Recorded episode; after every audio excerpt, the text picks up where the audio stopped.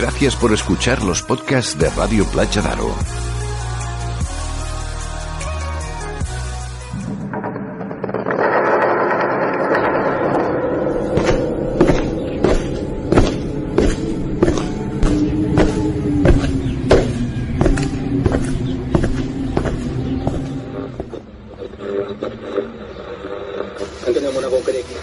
Informe Enigma.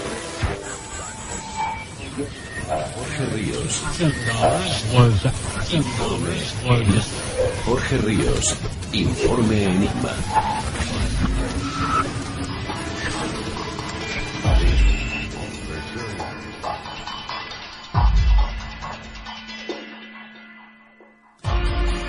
Bienvenidos a Informe Enigma.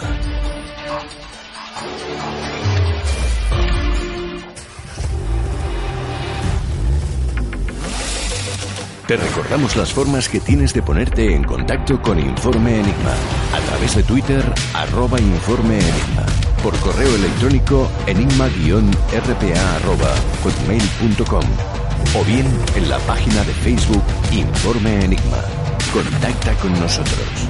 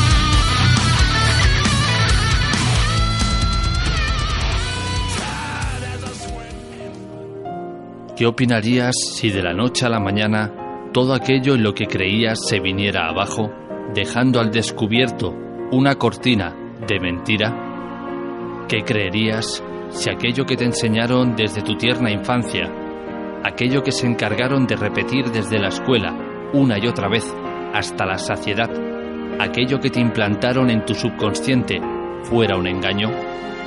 ¿Cómo te sentirías si en un abrir y cerrar de ojos aquellos suspiros, aquellos llantos y lágrimas derramadas por aquel personaje con el que te identificabas y que vivían tus pensamientos con la etiqueta de basado en una historia real, se viniera abajo porque quizás fuera todo inventado por el caballero don dinero? Dime, ¿eres capaz de poder imaginarlo?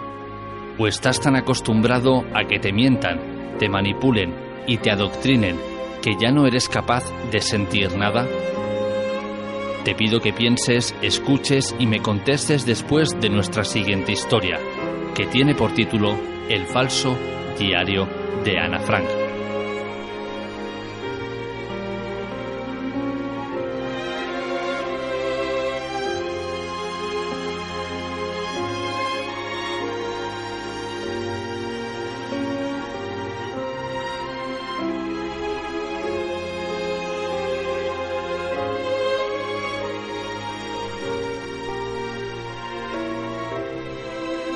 ¿Podré escribir algo importante alguna vez?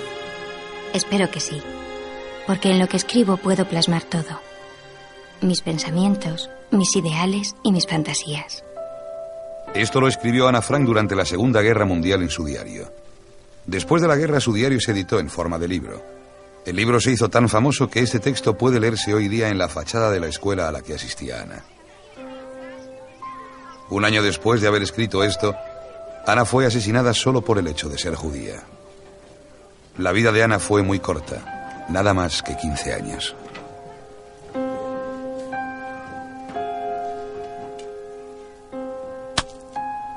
Ana Frank no era la única alumna judía de su clase. 15 de sus compañeros podrían contarnos historias sobre clandestinidad, arrestos, hambre, enfermedad o muerte. La historia de Ana la conocemos muy bien porque ella misma la escribió en su diario. Espero poder confiártelo todo, como aún no he podido hacer con nadie. Y espero que seas para mí un gran apoyo. Ana Frank, 12 de junio de 1942.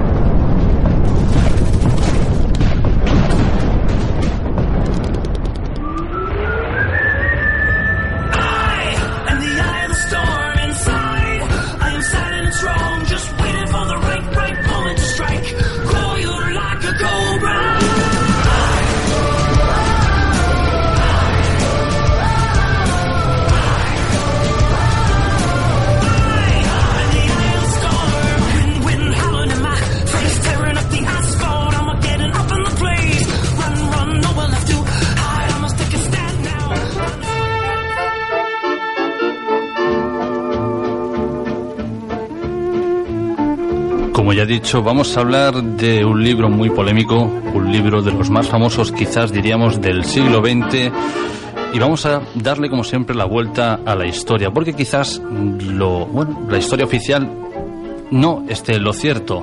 De nuevo estemos ante un error o nos han contado una gran mentira. Para acompañarnos esta noche en esta cuarta temporada y resolvernos estas dudas tenemos a nuestro compañero Daniel Ortega. ¿Cómo te encuentras, Daniel? Hola Jorge, muy buenas noches. Muy bien, encantado de estar aquí en esta cuarta temporada y participar en estos episodios tan oscuros a veces que nos deja la historia. Dani, vayamos al principio. ¿Quién era Ana Frank? Pues mira, eh, vamos a co- encontrarnos con, con una chica, te lo creas o no, coincidencias de la vida, eh, acaban en el, en el, digamos en la, en la introducción del programa con la voz de Ramón Langa de fondo, ¿no? Inconfundible. Poquito después se ha citado... ¿Te está gustando este episodio? Hazte fan desde el botón Apoyar del podcast de Nivos. Elige tu aportación y podrás escuchar este y el resto de sus episodios extra. Además, ayudarás a su productor a seguir creando contenido con la misma pasión y dedicación.